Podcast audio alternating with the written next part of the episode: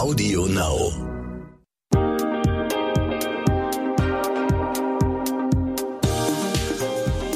Und herzlich willkommen in meinem Podcast. Ich bin Anissa, Host von What the Finance. Vor etwa zwei Jahren habe ich einen Vortrag von Christiane Warnke gehört und war völlig beeindruckt, wie sie das Thema Ehevertrag behandelt. Gar kein erhobener Zeigefinger, ganz viele Stories aus ihrer Arbeit als Rechtsanwältin. Und am Ende blieb bei mir vor allem der Satz hängen, wer einen Ehevertrag aufsetzt, kann seine eigenen individuellen Gesetze für seine eigene Beziehung schreiben. Christiane sagte, jede und jeder soll doch so leben, wie es für sie oder für ihn passt. Das klingt super sinnvoll, oder? Ich freue mich richtig, dass Christiane heute meine Gästin ist und begrüße dich und sage herzlich willkommen in meinem Podcast. Hallo Anissa, vielen Dank für die Einladung. Freut mich sehr, dass auch ihr bei der Brigitte dieses wichtige Thema aufnimmt. Ja, und das passt total gut in die Gruppe What the Finance, weil Geld und Liebe gehört für mich zwangsläufig zusammen. Perfekt. Ähm, kann man eigentlich einen Ehevertrag auch aufsetzen, wenn man nicht heiraten will? Ich bin zum Beispiel selbst überhaupt gar kein Hochzeitstyp. kein weißes Kleid, der Prinzessin nee, nee, Traum nicht. ja, ich habe das ganz oft, dass Paare kommen, die sagen, wir wissen noch nicht so recht oder es ist eine zweite Beziehung, dass man sagt, also ich habe jetzt gerade eine Scheidung hinter mir, ich habe wieder jemanden gefunden, aber ich weiß nicht, soll ich heiraten oder soll ich nicht. Dann gibt es die Möglichkeit, einen Partnerschaftsvertrag zu machen. Also genauso für eine nicht eheliche Lebensgemeinschaft einfach Regeln aufzustellen. Denn man muss wissen, der Gesetzgeber kennt keine nicht eheliche Lebensgemeinschaft. Okay. Also du wirst behandelt wie eine Gesellschaft bürgerlichen Rechts. Was heißt ja, das genau. Denn? Der Gesichtsausdruck sagt alles. Was heißt das denn? Eine Gesellschaft bürgerlichen Rechts äh, gründet man mit dem Ziel, einen gemeinsamen Zweck zu verfolgen. In der Regel, wenn man Geschäft gründet. Ja, hat noch keine GBR, also man tut sich zusammen und sagt, wir machen einen kleinen Laden auf, wir gründen ein kleines Unternehmen. Das ist so die einfachste, unkomplizierteste Gesellschaftsform. Und darunter ordnet der Gesetzgeber eben die nicht eheliche Lebensbeziehung ein. Heißt, es gibt auch keinerlei Ansprüche bei Trennung. Also es gibt Unterhalt nur, wenn man gemeinsame minderjährige Kinder erzieht bis zum dritten Lebensjahr. Es gibt keinen Erbanspruch, wenn einer stirbt. Es gibt keinen Vermögensausgleich gar nichts. Und ganz dramatisch ist es bei nicht-ehelichen Paaren, wenn einem die Wohnung gehört, in der man zusammenlebt, der kann dann seinen Partner, seine Partnerin quasi von heute auf morgen vor die Tür setzen. Okay, das klingt für mich schon auf jeden Fall total gruselig. Und mit einem Ehevertrag oder einem Partnerschaftsvertrag kann ich dann wirklich meine eigenen Beziehungsgesetze machen. Ganz genau. Also in dem Fall, den ich zuletzt hatte, war es so eben, wie ich geschildert habe, zweite Beziehung nach einer Scheidung bei beiden. Es gab auch schon eine Immobilie auf der einen Seite, Kinder auf der anderen Seite und die wollten auch erbrechtlich ein bisschen was regeln. Ja, wo geht es hin in okay. unserer Beziehung oder was mhm. passiert, wenn es aufgelöst wird, wenn einer stirbt? Das war dann so ein, ein Gesamtpaket und in dem Fall habe ich sogar einen, einen Stufenvertrag gemacht. Also erst diesen Partnerschaftsvertrag und für den Fall, dass die beiden doch noch heiraten, steuerfrei beträgen beim Erbe etc., ja. haben wir quasi die nächste Stufe gleich mitgemacht. Und sollte es zu einer Hochzeit kommen, dann gelten bestimmte Regelungen weiter, beziehungsweise diese Regelungen für den im zweiten Teil des Ehevertrages. Okay. Ähm, ich habe viele Freundinnen, die verheiratet sind inzwischen und die haben keinen Ehevertrag. Und ich habe auch das Gefühl, dass bei denen dieses Thema Ehevertrag total negativ behaftet ist. Wie kann man denn dem Ganzen so diesen bösen Charakter nehmen und so die Hemmschwelle vielleicht auch einfach nehmen? Ich glaube, die Hemmschwelle kommt daher, dass man aus Filmen, aus Erfahrungen, aus Büchern immer dieses Gefühl hat, das ist ja absolut nachteilig für Frauen. Da gibt es den Mann, der legt den Vertrag vor, sagt, unterschreib mal. Möglicherweise ist die Frau auch schwanger und die Hochzeit steht wenige Tage bevor. Hm, das ist nicht das, was ich mit Ehevertrag meine. Wäre im Übrigen auch nicht zulässig, beziehungsweise könnte man anfechten. Also das nicht. Für mich ist so ein Ehevertrag das Reden oder das, das Aushandeln von fairen Lösungen, wenn es nicht mehr geht. Okay. Ich sage immer lieber fair tragen als eher streiten. Und ich glaube, jede deiner Freundinnen in der Generation kennt mittlerweile Rosenkriege. Sei es in der eigenen Familie, bei den Eltern, bei anderen Freundinnen. Und wenn man das nicht will, dann sollte man mal überlegen, ob man nicht einfach mal sich informiert, zusammensetzt und ja so ein bisschen Planspiele, Rollenspiele macht. Was passiert, wenn wir, was passiert, wenn wir Kinder bekommen? Wer mhm. bleibt zu Hause? Geht das für beide? Können es sich beide beruflich erlauben? Wollen wir überhaupt Kinder? Was ist, wenn einer von uns erbt, wenn einer selbstständig ist? Es gibt so viele Abzweigungen im Leben, über die man sich vielleicht vorher mal ein paar Gedanken machen kann und das Finanzielle durchspielen sollte. Ja, ich finde es total schön, wenn man so gemeinsam plant, aber ich kann auch verstehen, dass das ähm, Menschen Angst macht. Ähm, was antwortest du denn auf die Frage, wer braucht denn einen Ehevertrag oder einen Partnerschaftsvertrag? Naja, eigentlich fast jeder. Hat es mir gedacht. das ist so, ich habe es ja schon mal gesagt, ich glaube auch bei dem Vortrag, ich finde es so, so unschön, vorsichtig gesagt, wenn ich zum Amtsgericht gehe und äh, meinen Scheidungstermin habe, dann finde ich da Informationsbroschüren, was es eigentlich bedeutet, eine Ehescheidung. Die gehören seines Erachtens aufs Standesamt. Beziehungsweise hm. vorher müsste man informieren und sagen, passt auf, das verändert sich mit der Heirat. Es ist nicht nur ein anderer Name, wenn ihr wollt, es ist nicht nur eine andere Steuerklasse, sondern es sind viele rechtliche Regelungen. Das ist einfach das Problem, dass viele gar nicht wissen, was heißt das denn? Mhm. Also es ist nicht nur das weiße Kleid, das, die tolle Feier und dass ich jetzt vielleicht so heiße wie mein Mann oder er wie ich. Also es gibt viele, viele rechtliche Auswirkungen, die so eine Eheschließung mit sich bringt. Und mhm. erst wenn man die kennt, dann kommt man auch drauf, vielleicht zu sagen, das will ich ja gar nicht, das passt für uns nicht, können wir das nicht ein bisschen ummodeln? Mhm. Da kommen wir hinterher nochmal ganz ausführlich drauf zu sprechen. Ähm, wie ist es denn so in deiner Alltagspraxis, in deiner Arbeit als Rechtsanwältin? Ähm, Welche Frauen kommen zu dir in die Beratung und in welcher Situation sind die dann meistens? Also es mehren sich die jungen Frauen. Mhm. Das Thema ist nicht mehr so, sage ich mal, angstbesetzt. Die, die Schwellenangst sinkt. Es sind viele junge Frauen, junge Paare, die sich melden und sagen, wir haben uns da ein bisschen mit befasst oder meine Eltern sind geschieden, das möchten wir nicht erleben. Gut situiert oft, also haben gute Berufe. Kinder sind geplant und die dann überlegen, was können wir regeln. Und der andere Teil, der, ich würde sagen, das ist so zwei Drittel und das andere Drittel sind Frauen eben nach einer Scheidung, zweite Beziehung oder in der Scheidung, die trotzdem versuchen wollen, gütlich sich mit dem Partner zu einigen. Und auch dann kann man noch einen Ehevertrag machen, also quasi bis zur Scheidung selber. Er heißt dann nur anders, das heißt dann Scheidungsfolgenvereinbarung, hat aber denselben Charakter, denselben Sinn, einfach die finanziellen Folgen der Ehe und der Scheidung gütlich zu regeln. Okay, ach, das ist ja spannend. Das heißt, auch wenn ich schon längst verheiratet bin, kann ich das einfach nachträglich nochmal aufsetzen und sogar wenn ich schon im Scheidungsprozess bin, kann ich das nochmal aufsetzen. Genau, jederzeit. Also vor der Ehe, während der Ehe, wie gesagt, bis zum Termin zur Ehescheidung, einen Tag vorher. okay, super. Ähm, bei wem mache ich denn diese Verträge? Geht das nur bei euch Rechtsanwältinnen? Nein, es geht auch beim Notar. Also von Gesetzes wegen muss ein Ehevertrag immer notariell beurkundet werden. Das ist im Gesetz vorgeschrieben. Aber man muss wissen, und das ist kein Notar-Bashing, der Notar hat gar nicht die Kapazitäten, die Zeiten so umfassend zu beraten, wie es eben bei uns ist. Ja, er zieht auch kein Vertragsformular aus der Tasche, das macht er auch nicht. Aber wir sind die Berater, wir können ausarbeiten. Und bis so ein Vertrag steht, also vom Mandat, von der Annahme des Mandates bis zur Fertigstellung, dann vergeht schon mal ein halbes Jahr oder es vergeht auch mal ein Jahr. Mhm. Nicht, weil wir jetzt langsam arbeiten, sondern kannst du vorstellen, du kriegst da jetzt einen Entwurf, wir sprechen miteinander. Dann fasse ich das wieder alles in diese gesetzliche Form, wie es passt.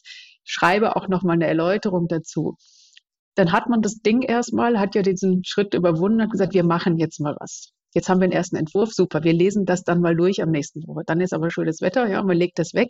Man muss sich ja immer wieder reinversetzen.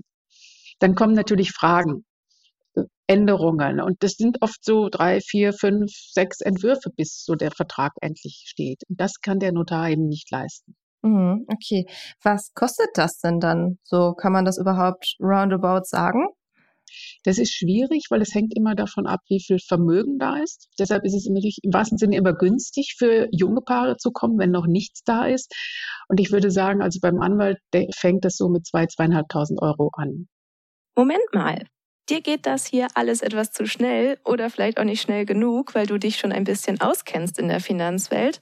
Dann habe ich einen Tipp für dich. Die Brigitte Academy Masterclass Finanzen unser umfassendes, flexibles Online-Video-Coaching-Programm, mit dem du deine Finanzen rundum regelst und langfristig nachhaltig in deinen Vermögensaufbau startest.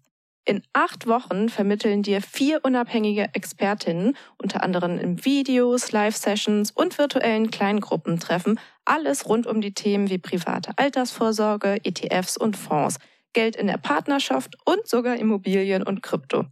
Mit der Brigitte Academy Masterclass Finanzen entwickelst du deine ganz persönliche Vermögensstrategie und setzt sie um. Denn wir von der Brigitte Academy finden, finanzielle Unabhängigkeit verändert dein Leben.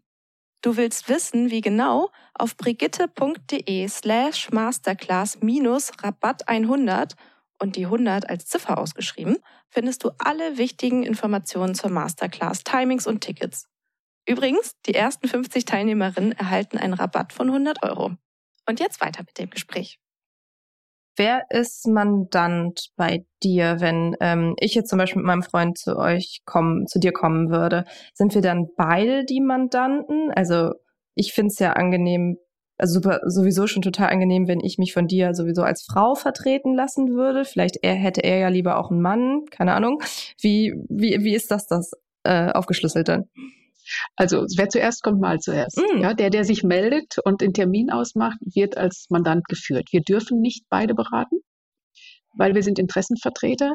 Und natürlich gibt es ja, Unterschiede. Also wenn du jetzt kommst und sagst, das ist so unsere Situation, ich bin berufstätig, möchte ein bisschen zurückstecken, ich bin schwanger oder wir haben schon ein Kind, dann muss ich dir natürlich sagen, pass auf, Du hast von Gesetzes wegen die und die Unterhaltsansprüche, die sind 2008 wahnsinnig reduziert worden. Du kriegst nur noch bis zum dritten Lebensjahr des Kindes Unterhalt, wenn ihr euch scheiden lasst. Und ich plädiere dafür, das zu verlängern, wenn es rechtlich oder nicht rechtlich, wenn es finanziell möglich ist, dass man sagt, der, der die Kinder betreut, darf bis zur Einschulung des jüngsten Kindes zu Hause bleiben oder muss nur Teilzeit arbeiten. Solche Sachen, wie gesagt, wenn es geht. Das ist ein Vorteil für dich, gleichzeitig ein Nachteil für deinen Partner. In der fairen Beziehung ist das okay und ihr sprecht darüber. Wir können auch gemeinsame Besprechungen dann machen. Aber grundsätzlich vertrete ich die Person, die, sag ich, zuerst zu mir kommt, diesen Beratungstermin ausmacht, die, die oder der bleibt auch Mandant, Mandantin. Mhm, okay, aber das hieße ja auch, dass sich mein Partner zum Beispiel dann auch einfach nochmal extern beraten können lassen würde und dann einfach das Wissen einfließen lassen könnte? Ja, da rate ich immer zu, dass sich der andere einfach nicht so über den Tisch gezogen fühlt, dass man wirklich sagen kann, es ist fair und es ist ja bei uns so, wir bieten diese Erstberatungen an. Das ist grundsätzlich im Gesetz auch festgeschrieben. Die Erstberatung beim Anwalt kostet pauschal 226,10 Euro. Ja, das kann man einfach mal in Anspruch nehmen, dass beide ein gutes Gefühl haben. Mhm. Ja. Okay, und jetzt zu dieser ganz großen Frage, was verändert sich denn, wenn man heiratet? Und was, was sind die rechtlichen Rahmenbedingungen dann auf einmal? Wie gesagt, es ist nicht nur die Namenswahl, es ist die Steuerklasse, da geht es schon los. Und da ist es leider immer noch sehr, sehr häufig so, dass die Frauen dann durch Teilzeitarbeit in der schlechteren Steuerklasse sind, was sich massiv auswirkt später bei der Rente. Ja. Rente ist immer ganz weit weg, das weiß ich selber, aber es geht dann doch schneller, ja, als genau. es einem lieb ist. Name hatten wir ja gesagt. Ähm, ganz wichtig, ein ganz komisches Wort. Wenn ich heirate und keinen Ehevertrag habe, lebe ich im gesetzlichen Güterstand der Zugewinngemeinschaft.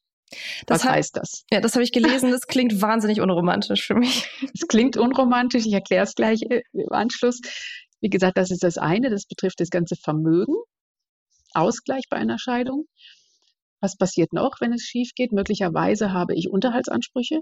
In der Trennungszeit in der Regel ja. Nach der Ehe wird's schwierig. Da muss einer von acht Tatbeständen vorliegen, also Kindererziehung, Krankheit, Zurückstecken im Beruf während der Ehe, um überhaupt nachehelich noch Unterhalt zu bekommen. Und das letzte, der letzte finanzielle Aspekt ist der sogenannte Versorgungsausgleich, wieder ein schreckliches Wort. Der betrifft die Rentenansprüche. Und zwar gibt es einen Rentenausgleich nach Beendigung der Ehe im Rahmen der Scheidung. Da wird festgestellt bei jedem Ehepartner, was hat er in der Ehe erwirtschaftet an Rente. Und zwar aus allen drei Säulen, wie wir so schön sagen, also gesetzlich, betrieblich, privat. Und dann muss er jeweils die Hälfte dem anderen abgeben. Okay. Klingt erstmal sehr fair, aber auch da gibt es einige Tücken. Okay, ja. Sag gerne jetzt schon, sag einfach Beispiele, was, ähm, was die Tücken sein könnten. also wenn wir anfangen beim Güterstand Zugewinngemeinschaft, das klingt erstmal ganz gut. Vielleicht erkläre ich es grundsätzlich. Zugewinngemeinschaft heißt, wenn es zu einer Scheidung kommt, wird für jeden Ehepartner festgestellt, was hat er zu Beginn der Ehe gehabt bei Heirat, das ist das Anfangsvermögen, und was hat er am Ende bei Scheidung, das Endvermögen. Dann wird ganz einfach gerechnet. Zugewinn ist nach der Formel Endvermögen minus Anfangsvermögen. Mhm. Also ich bin mit Null gestartet, habe am Ende 10.000 Euro. Ganz klar, 10.000 minus Null ist mein Zugewinn 10.000. Das macht man, wie gesagt, für jeden Ehepartner. Wenn wir bei dem Beispiel bleiben, Der eine hat 10.000 Euro Zugewinn, der andere hat 50.000. Dann gibt es eine Differenz bei beiden von 40.000. 50 minus 10, 40. Eigentlich sagt man Judex non calculat, Recht ist nicht berechenbar, aber da gilt es nicht. Jetzt muss der, der mehr hat, also der die 50.000 hat, die Hälfte von dem Differenzbetrag von den 40 mhm. dem anderen geben. Das heißt, am Ende hat jeder 30.000 Euro. Hm, okay. Das ja. ist die Formel. Kann man ja sagen, klingt doch eigentlich ganz fair. Ja. Wenn mhm. man, wenn man den anderen noch wertschätzt, würde man ihm vielleicht auch gerne was abgeben. Aber wenn irgendwas vorgefallen ist, dann vielleicht nicht mehr so gerne. Ganz genau. genau. Also das ist der eine Punkt. Und der andere Punkt ist, dieses Gesetz oder das gesamte Familienrecht ist relativ alt. Mhm. Das ging damals um die Absicherung der Frauen. Es war noch dieses, ja, das Hausfrauenmodell. Ja, das klassische Modell, die Ehefrau ist zu Hause und bei einer Scheidung soll sie einfach durch diesen Zugewinn nochmal abgesichert sein und so also eine Anerkennung der Leistung, Kindererziehung, Hausarbeit etc. Das hat sich alles massiv geändert. Und was ganz, ganz wichtig ist, was zählt denn überhaupt zum Vermögen? Mhm. Ja? Und da kommt eben alles rein. Das heißt, wenn ich eine Immobilie habe, ist das Vermögen, wenn ich Schenkungen bekomme, wenn ich Erbschaften habe, ob das Aktien sind. Das heißt, es kommt alles in dieses Paket Zugewinn. Dann muss ich für jeden feststellen, was ist das denn wert? Wir mhm. haben jetzt gerade eine Scheidungssache, die ist wahnsinnig spannend und unglaublich aufwendig. Eine sehr taffe, sehr erfolgreiche Ärztin. Ihr Mann ist Unternehmer, hat ein sehr, sehr bekanntes Internetunternehmen gegründet und der legt sein Geld an in Abschreibungsgesellschaften, kauft Immobilien, das ist natürlich ein Mordsaufwand festzustellen, was war zum Zeitpunkt der Eheschließung da, welche Werte hatte das, können wir gar nicht mehr nachvollziehen bei über 20 Jahren. Mm -mm, ja. Und was ist am Ende da? Das heißt, wir müssten jetzt im Grunde zig Gutachten erstellen, ja, für jedes Unternehmen, das er hat, als Alleineigentümer, als, als Geschäftsführer, wo er Beteiligungen hat. Und das ist natürlich wahnsinnig aufwendig und das schreit fast nach einem Rosenkrieg. Er hat mhm. dann irgendeinen Betrag X angeboten, wo man als Außenstehender sagt, also Mensch, wenn ich so viel Geld hätte, super. Aber ist das fair? Ist das gerecht? Na, dann wird's schwierig. Und wie gesagt, Immobilie ist das große Problem. Auch Erbschaften, Schenkungen. Der Gesetzgeber sagt zwar, die zählen zum Anfangsvermögen. Also es wird dann so getan, als hätte ich das schon zu Beginn der Ehe, was sich ja gut anhört. Das Problem ist aber der Wertzuwachs. Das ist nicht nur in München, das ist in Hamburg, das ist in allen Ballungsräumen so. Diesen Wertzuwachs muss ich ausgleichen. Wenn ich mir vorstelle, hier bei uns im Raum München, ich habe vor 10, 15 Jahren geheiratet, ich habe eine Immobilie geschenkt bekommen und der Wertzuwachs sind jetzt 500.000 Euro. Die stehen auf dem Papier und mein Partner reibt sich die Hände und sagt, so schnell habe ich noch nie 250.000 Euro verdient. Okay. Also ein Argument, einen Vertrag zu schließen, dass man solche Sachen rausnehmen kann. Ja, für mich hört sich auch wirklich gerade an, ohne Ehevertrag ganz schönes Chaos. Ja, also dann kommen wir, Recht ist nicht gerecht, das muss man wissen. Aber diese Ungerechtigkeiten, die sollte man einfach wissen. Und ich finde es auch so schade, dass der Gesetzgeber nicht nachjustiert, weil wir leben nicht mehr in den 60er Jahren. Wir haben eine ganz andere Situation. Und als diese Gesetze gemacht worden sind, auch mit dem Wertzuwachs, da ging es um Sparbücher um vier Prozent. Aber heute werden, es gibt die Erbengeneration, ja, da werden Immobilien übertragen. Und wenn ich da Summen stehen habe, die auszugleichen sind, das ist ja nicht zu finanzieren. Oft ist es dann die Immobilie, in der man gemeinsam lebt, die von den Eltern geschenkt worden ist. Dann muss die veräußert werden. Das heißt, ich verscherbel noch das Ersparte meiner Eltern dadurch. Mm, okay. Und was ändert jetzt ein Ehevertrag? Also was steht mir denn zu eigentlich, wenn man es jetzt logisch oder nach der aktuellen Entwicklung und nicht mehr nach, was weiß ich, 1960 berechnen würde.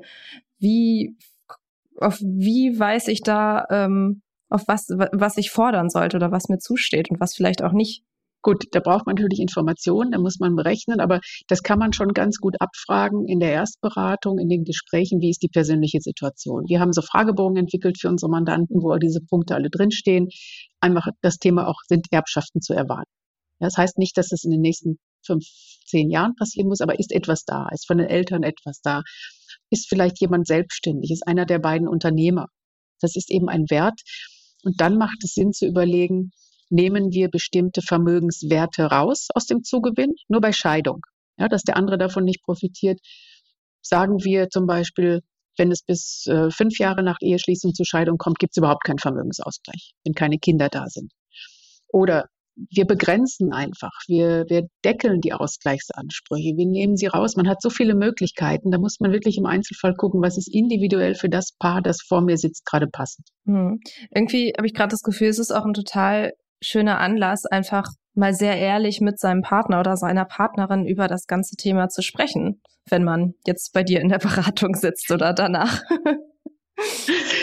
Ja, ich hatte bisher nur ein Paar, da hat es nicht so ganz geklappt. Also da war die Besprechung Anlass, äh, wohl auseinanderzugehen. Ach, Herr Jemen. Aber sonst, ja, aber sonst ist es wirklich so, weil die Themen kennst du nicht. Ja, du merkst es ja, äh, das ist Neuland wir heiraten und was passiert dann eigentlich? Und früher war es oft so, da ging man dann zum Notar oder auch zum Anwalt, Ehevertrag, und da hieß es, naja, wir machen Gütertrennung.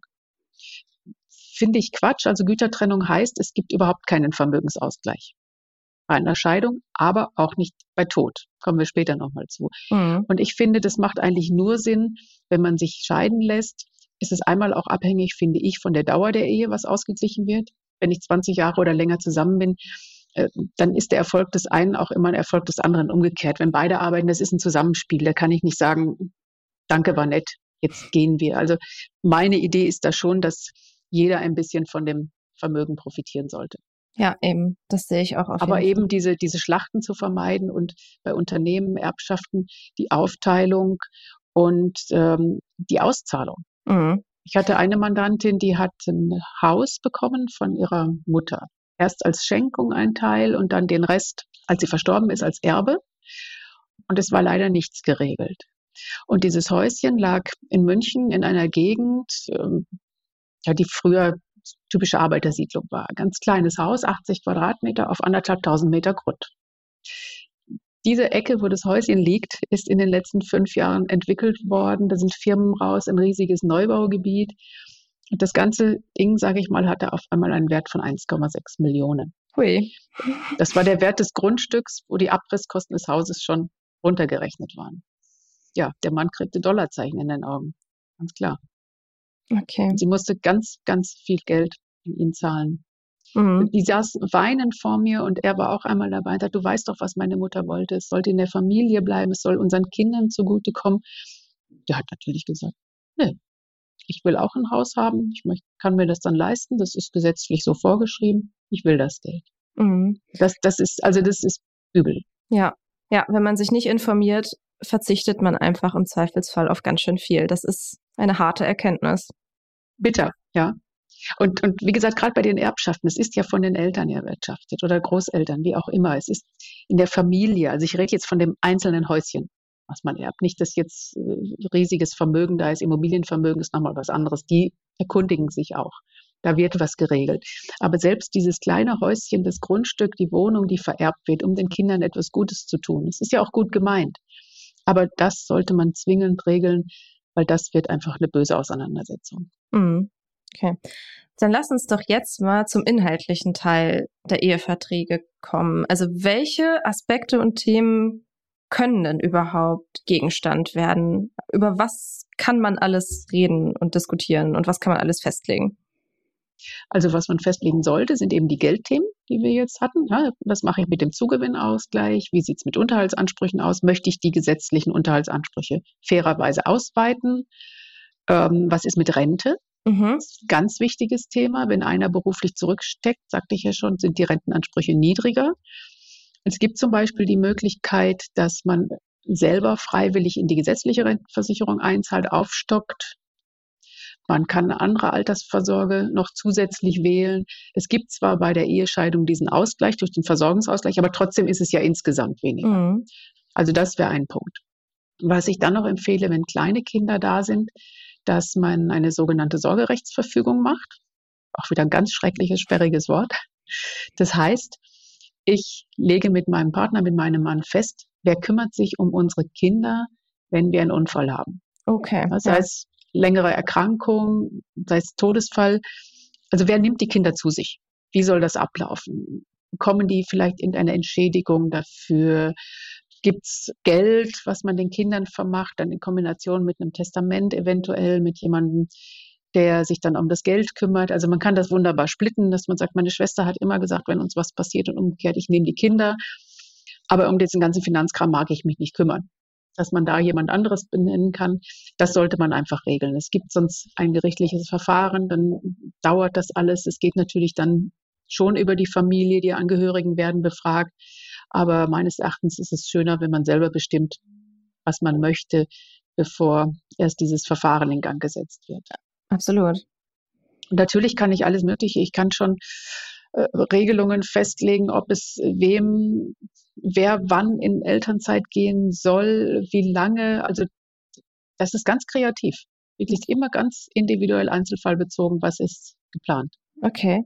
Hat sich Umgangsregelungen, wer sieht wann die Kinder, das ist natürlich schon sehr weit gegriffen, aber manchmal habe ich auch die Situation, dann kommen Paare, die sich mit dem Gedanken der Scheidung tragen. Also es ist dann so vorbeugend, so ein Ehevertrag im Hinblick auf eine mögliche Scheidung. Und dann ist es ganz gut, auch schon solche Sachen zu regeln. Was ist mit Kindesunterhalt? Was machen wir mit Sonderbedarf? Also wenn die Kinder in der Schule einen Laptop brauchen, wenn Klassenfahrten sind, wer übernimmt so etwas? Was ist mit Urlauben? Müssen wir jeweils Zustimmung des anderen einholen, wenn ich irgendwo in die Türkei oder weiter wegfliege? Also alles, was Thema für das Paar ist, kann man regeln. Es darf halt nicht sittenwidrig sein und es darf nicht nachteilig sein, nur extrem nachteilig für eine Person. Mhm. Sonst bin ich frei. Okay, du hast jetzt noch nichts, glaube ich, zum Zugewinn gesagt, ne? Also was, wenn ich mehr dazu verdiene oder, oder er oder sie? Das Zugewinn ist Vermögen. Wenn ich okay. mehr verdiene, ist ein anderes Thema. Ah also ah, ja, okay. das Einkommen, das ist ähm, wichtig beim Unterhalt. Zugewinn ist Vermögen ja, also wenn ich Vermögen aufbaue, in welcher Form auch immer, wird das da ausgeglichen. Und wenn ich sage, einer verdient mehr, ich, ich glaube, ich weiß, worauf du anspielen willst. Wenn ich sage, einer hat vielleicht mal eine Auszeit, ja, oder gerade Studium abgeschlossen und sucht jetzt. Wir sind jetzt in der Corona-Pandemie, kriegt keinen Job. Was mache ich dann? Da muss man natürlich Regelungen treffen, wenn einer erstmal eine Zeit alles zahlt. Oder du kennst sicher auch dieses Drei-Konten-Modell, was man sonst sagt, wenn einfach ein unterschiedliches Gewicht ist in den Einkünften, was genau ja fast immer ist. Es gibt kaum Paare, die sagen können, wir verdienen jetzt genau gleich. Einer hat immer mehr, einer weniger. Dass man in dem Fall ja sagt, eben dieses Drei-Konten-Modell, jeder hat sein eigenes Konto, wir haben das Gemeinschaftskonto, wo wir anteilig nach unseren Einkommen jeweils einzahlen, um die laufenden Kosten zu decken. Wenn jetzt einer gerade nichts verdient, ist das natürlich ein finanzieller Nachteil, nennen wir es so, für den anderen. Und man sollte überlegen, nehmen wir das jetzt einfach hin, dass wir sagen, zum Beispiel für eine gewisse Zeit, ein, zwei Jahre, ist das okay? Das kann der andere gut auffangen. Wenn es auf Dauer ist, wird es schwierig. Ja, dann sollte man überlegen, wie gehen wir damit um? Weil mhm. dann ist so die, die, das Gleichgewicht in der Partnerschaft, glaube ich, nicht mehr gegeben, auf beiden Seiten nicht. Der eine fühlt sich so ein bisschen wie ein Bittsteller vielleicht und der andere sagt, ich zahle ja alles und was soll das? Mhm. Vielleicht kann man das mit, mit äh, Care-Arbeit, wie es so schön heißt, Kindererziehung, Hausarbeit einfach wieder dagegen setzen. Mhm. Ja, auf jeden Fall. Es gibt ja auch noch so ein paar Sonderfälle. Was ist zum Beispiel, wie du auch gerade schon als Beispiel genannt hast, hast wenn ähm, einer von uns eine Immobilie besitzt? Wie, wie kann man sowas regeln? Also wenn du sagst, einer hat eine Immobilie und sie wohnen drin. Mhm, genau, ja, mhm. zum Beispiel. Genau, das ist ja der Fall, was ich gerade auch sagte. Ja, dann regel ich halt für eine Scheidung, was passiert denn? Mhm. Wer darf drin bleiben? Also wenn zum Beispiel ihm die Immobilie gehört, das Paar hat zwei Kinder, es kommt zur Trennung und der Mann sagt zu ihr so, du musst ausziehen, ist meins. Dann gibt es die Möglichkeit, dass man einen Antrag auf Wohnungszuweisung beim Gericht stellt. Und obwohl die Ehefrau nicht Eigentümerin der Immobilie ist, würde das Gericht ihr mit den beiden Kindern erstmal die Ehewohnung zuweisen. Weil man sagt, der eine kann leichter ausziehen ohne Kinder als jetzt der Partner, der die Kinder betreut.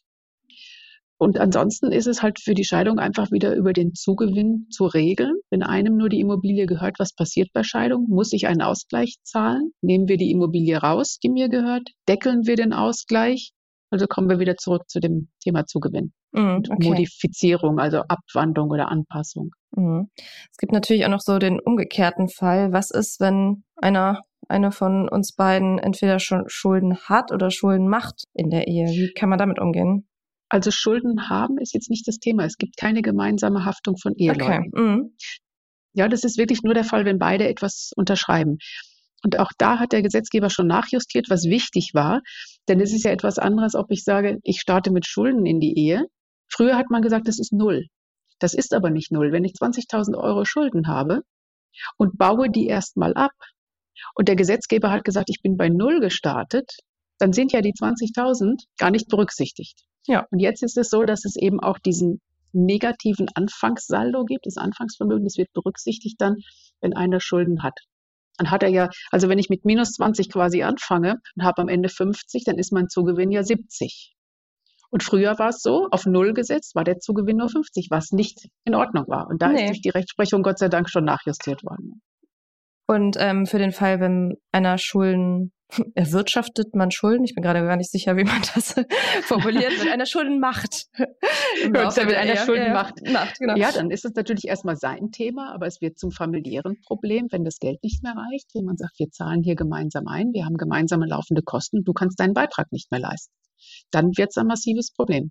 Mhm. Ob man das allerdings durch einen Ehevertrag regeln kann, wage ich zu bezweifeln. Ja, das stimmt. Okay, gut. Dann habe ich mir noch einen letzten Sonderfall aufgeschrieben, ähm, weil ich glaube, dass du damals auch bei deinem Vortrag darüber gesprochen hast. Was ist, wenn einer oder einer selbstständig ist, sprich ein Unternehmen hat? Das ist ja gefühlt ein wahnsinniges Risiko, positiv wie negativ gesehen.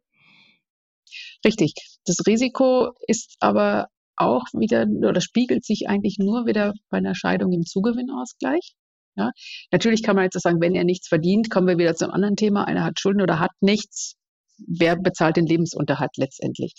Aber ich habe dich jetzt so verstanden, dass du sagst, was ist mit dem Unternehmen, wenn es schief geht, was ist der Wert? Genau. Ja, auch da wieder das Beispiel eben festzulegen.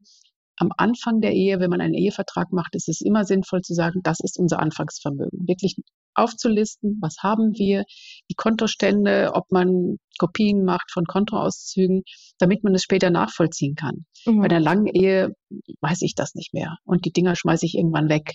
Ja, jetzt heutzutage sowieso. Wir haben alle Online-Konten und das wird nicht zehn Jahre archiviert. Oder selbst wenn, dann ist es sehr, sehr teuer, das äh, mhm. nochmal abzufragen. Und nach zehn Jahren ist alles gelöscht. Also, dass mhm. man einfach weiß, das habe ich damals gehabt, wenn ich eine Firma gegründet habe, das habe ich an Geld erst da reingesteckt und am Ende weiß ich, was es wert ist. Bei Unternehmen wird das einfach bewertet. Da wäre halt dann wieder die Frage, ob man sagt, also wenn man am Anfang der Ehe steht und es ist ein Start-up gerade gegründet, dass man dann vielleicht sagt, wir nehmen das jetzt erstmal raus aus dem Zugewinnausgleich. Mhm alles, was damit zusammenhängt. Und wenn man nach zehn Jahren sieht, hoppla, das läuft aber sehr gut, dann könnte man sich ja nochmal zusammensetzen und überlegen, passen die damaligen Regeln noch oder justieren wir nach? Hm, okay. Hast du eigentlich schon mal ziemlich verrückte Sachen in einen Ehevertrag mit aufnehmen müssen? Was weiß ich, Haustiere oder sowas? Jetzt gerade ja. Ja. Mit Pferd und Pferd und Katze war es, glaube ich. Okay, Wer kümmert sich, wenn wir auseinandergehen? Ja, Hund, der Hund war auch schon mal ähm, so ungefähr Umgangsrecht mit dem Familienhund, ja. Wie sieht das aus? Ungewöhnlich, aber ja, wenn sie es regeln wollen, ist doch besser, als wenn darüber gestritten wird. Okay, sehr gut. Das heißt, dem Ganzen sind keine Grenzen gesetzt, was man alles noch aufnehmen kann. Ähm, das stimmt.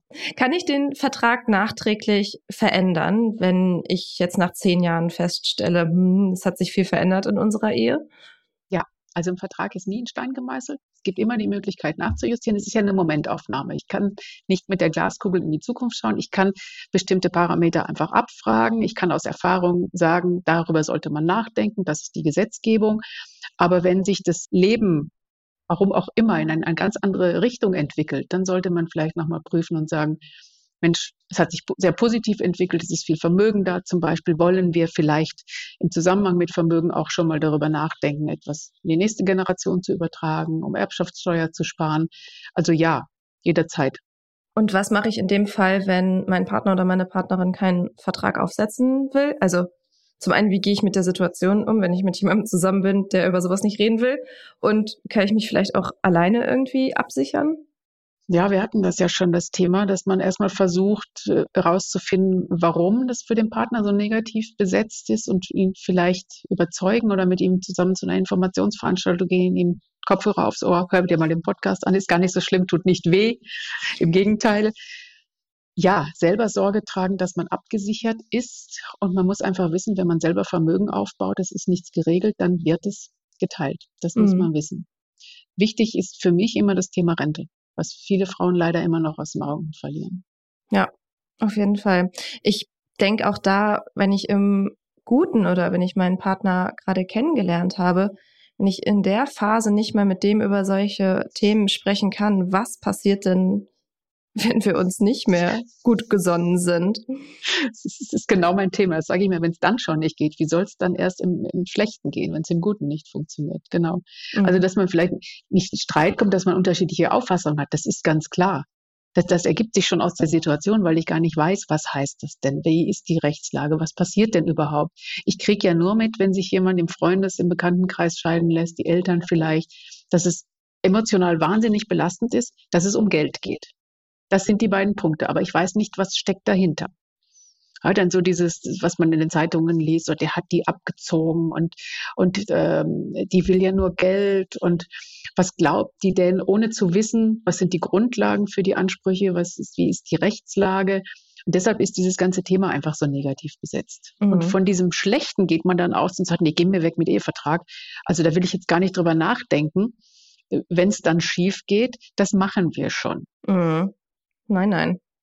machen wir dann genau nein nein ähm, du hast gerade noch mal gesagt dass dir das Thema Rente bei Frauen so wichtig ist was rätst du denn Frauen, die dann bei dir sitzen und über einen Ehevertrag sprechen? Also was sind so die Argumente, die du da bringst? Ja, einfach drüber nachdenken. Wie gesagt, man wird hoffentlich alt. Ja, die Alternative ist nicht schön, wenn man keine Rente bekommt. Und wirklich sich mal ausrechnen lassen. Es gibt mittlerweile so viel äh, tolle Unternehmen, die beraten, die speziell auf Frauen ausgerichtet sind. Ich bin über die Brigitte übrigens zu Helma Sick gekommen, Frau und Geld in München. Da haben wir einen ganz engen Kontakt und äh, ja, schicken uns so gegenseitig hin und her die Mandantinnen zur Beratung. Und das ist einfach toll, was die Helma Sick mit ihrer Nichte auf die Füße gestellt hat, um dieses Thema so bekannt zu machen. Und sie mhm. hat ja erfreulicherweise sehr, sehr viel Followerinnen, sage ich mal, die auch in diese Sparte gehen und das Thema wichtig machen. Es ist nicht mehr so, so verdruckt, so, das spricht man nicht drüber, das wird schon alles passen, sondern Frauen sollten sich aktiv mit dem Thema Finanzen auseinandersetzen. Mhm. Und ich schlage ganz oft vor bei einem Ehevertrag, wenn einer zu Hause bleibt, dass man dann eben sagt, also einmal den Unterhaltsanspruch verlängern bei einer Scheidung, wenn die Kinder noch klein sind und eben trotz des Versorgungsausgleichs für diese Gehaltslücke eine zusätzliche Altersabsicherung für die Frau, in welcher Form auch immer. Also am besten da individuell auch beraten lassen, was passt jetzt gerade für mich. Es gibt ja nicht nur die gesetzliche Rentenversicherung, wir Anwälte, wie Ärzte, Architekten, wir haben eigene berufsständische Versorgungen. Also da wirklich zu schauen, was man machen kann. Mhm. Lass uns jetzt noch einmal zu dem Endpunkt sozusagen kommen der Ehe, wenn es dann tatsächlich zur Scheidung kommt. Wie geht man dann vor, wenn man einen Ehevertrag hat? Geht man auch damit wieder einfach zum, zu einer Anwältin, zu einem Anwalt? Ganz genau. Also man entscheidet sich, da ist es wirklich so, man braucht dann nur einen Anwalt. Sonst geht das nicht. Das ist so weit verbreitet, dass viele Paare kommen und sagen, wir wollen das mit einem Anwalt. Das dürfen wir auch da nicht. Wir sind Interessenvertreter eben. Aber wenn ein Ehevertrag vorliegt schon, dann reicht es, wenn einer der Partner einen Anwalt beauftragt und sagt, wir haben den Ehevertrag geschlossen, reichen Sie bitte die Scheidung ein. Dann geht das Ganze zum zuständigen Amtsgericht, Familiengericht. Und der andere Ehepartner, der nicht anwaltlich vertreten ist, der muss dann nur dem Gericht schreiben, ich bin damit einverstanden mit der Ehescheidung, ich halte die Ehe auch für zerrüttet, das war's. Mhm. Dann kommt es zu einer mündlichen Verhandlung und da wird einfach nochmal festgestellt, ob beide übereinstimmend erklären, dass sie dieses Trennungsjahr absolviert haben, dass sie sich scheiden lassen wollen. Und sonst die sogenannten Scheidungsfolgen, eben Zugewinn, Unterhalt, Versorgungsausgleich, sind alle im Vertrag geregelt. Und das ist dann eine sehr einfache und auch sehr günstige Scheidung. Also das Geld, was ich vorher in den Anwalt investiert habe und in den Notar für den Ehevertrag, spare ich mir hinterher im Scheidungsverfahren. Okay. Ähm, es kann ja auch einfach passieren, dass einer von beiden stirbt. Was macht man denn in der Situation?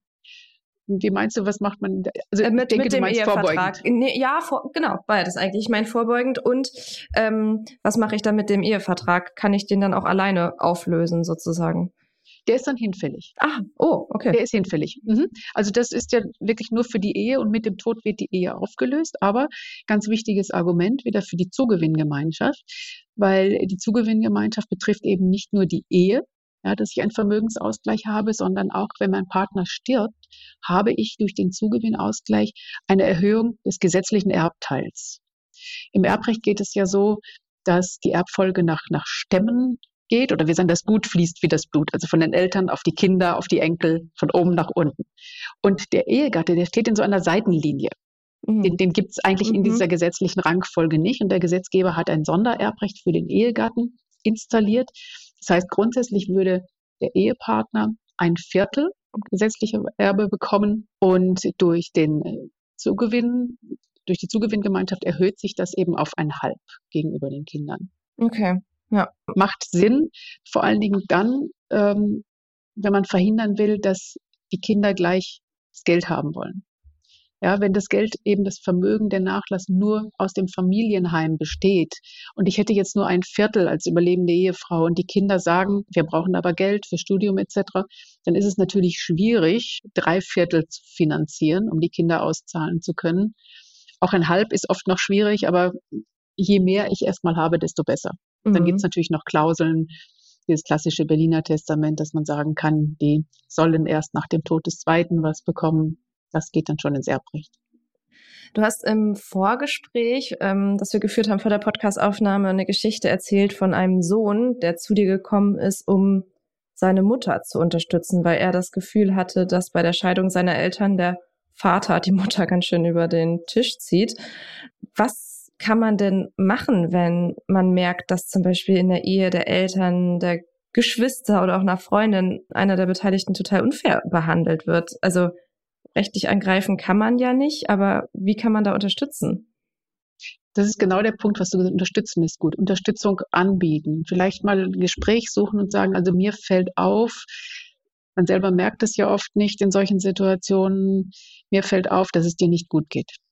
Ja, oder dass der oder die dich nicht fair behandelt. Das ist ja oft so ein Teufelskreis. Das ist immer mehr. Und genau das Beispiel eben, was ich hatte, wo der Sohn angerufen hat, gesagt hat, ich brauche einen Beratungstermin für meine Mutter, die soll dann Ehevertrag unterschreiben. Sie soll auf alles verzichten. Und sie sagte mir dann im Gespräch, ich bin aber ganz bescheiden und ich, ich brauche nicht viel. Sie ist Ende 50, Anfang 60, so die Generation auch. Und dann habe ich ihr gesagt, was haben Sie denn gelernt?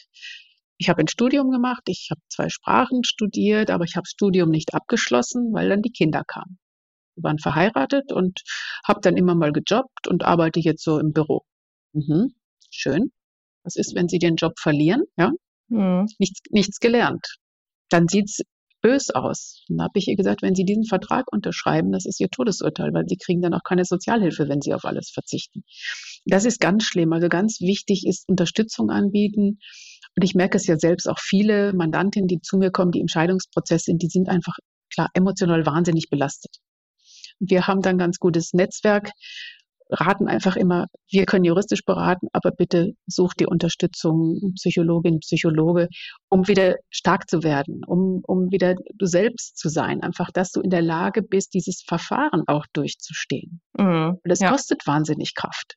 Und das habe ich natürlich alles viel, viel weniger, wenn durch einen vernünftigen Vertrag das geregelt ist. Ich will nicht sagen, es ist ganz weg, weil die Emotion ist da. Ich habe mir ein Leben vorgestellt mit meinem Partner und auf einmal ist diese ganze Vorstellung null und nichtig. Jetzt mhm. muss ich mhm. sehen, mit 50 oder 60 auf einmal wieder neu anfangen, dann kommt man sicherlich ins Grübeln. Okay, ja. Bist du eigentlich selber verheiratet und hast du einen eigenen ja. Ehevertrag? Okay. Die Killerfrage. Die Nein, Killerfrage. wir haben keinen Ehevertrag. Genau. Ich kann es auch erklären, warum. Wir haben 1986 geheiratet, haben uns im Studium kennengelernt. Da waren wir schon sieben Jahre zusammen. Wir sind jetzt 35 Jahre verheiratet und 42 Jahre zusammen. Mein Mann sagt, und nimmt jetzt keiner mehr, den Rest schaffen wir noch. Oh, okay. Uns, gehört, uns gehört alles gemeinsam. Also jeder hat sein Vermögen, sage ich mal. Wir haben beide unsere Jobs gehabt oder haben noch. Mein Mann hat schon aufgehört mhm. und das Häuschen gehört uns gemeinsam. Also von daher passt das alles. Mhm. Kind ist groß. Ja, okay, gut. Findest du, ähm, dass sich die Wahrnehmung des Themas Ehevertrag und so sich langsam ändert oder hast du das Gefühl, das ist noch wahnsinnig negativ behaftet? Nein, es ändert sich ganz stark, weil eben sehr viele junge Frauen kommen, die gutes Geld verdienen, die eine gute Ausbildung haben, die einfach sagen, ich möchte abgesichert sein. Ich erlebe zu viel. Mhm.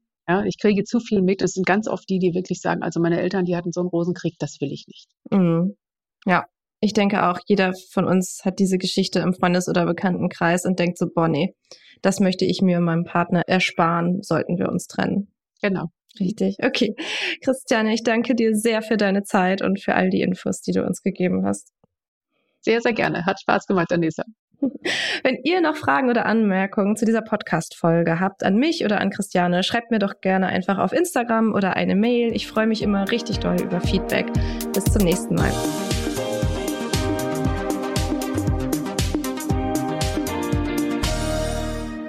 Zum Schluss möchte ich euch noch den Podcast meines Kollegen Giuseppe Di Grazia empfehlen. Worum es in seinem Podcast geht, erzählt er euch am besten einfach selbst. Hi, ich bin Giuseppe Di Grazia. Zusammen mit meinen Kollegen Silke Müller und Bernd Volland moderiere ich Stern Crime Spurensuche. In unserem Podcast geht es um Fragen wie wie überführt man einen Mörder? Warum werden Menschen zu Tätern? Und welche Abgründe können in jedem von uns stecken? Um Antworten darauf zu bekommen, treffen wir im Wechsel die besten Ermittler und Spezialisten Deutschlands, die über ihre spannendsten Fälle und die speziellen Herausforderungen ihres Berufes erzählen. Audio Now.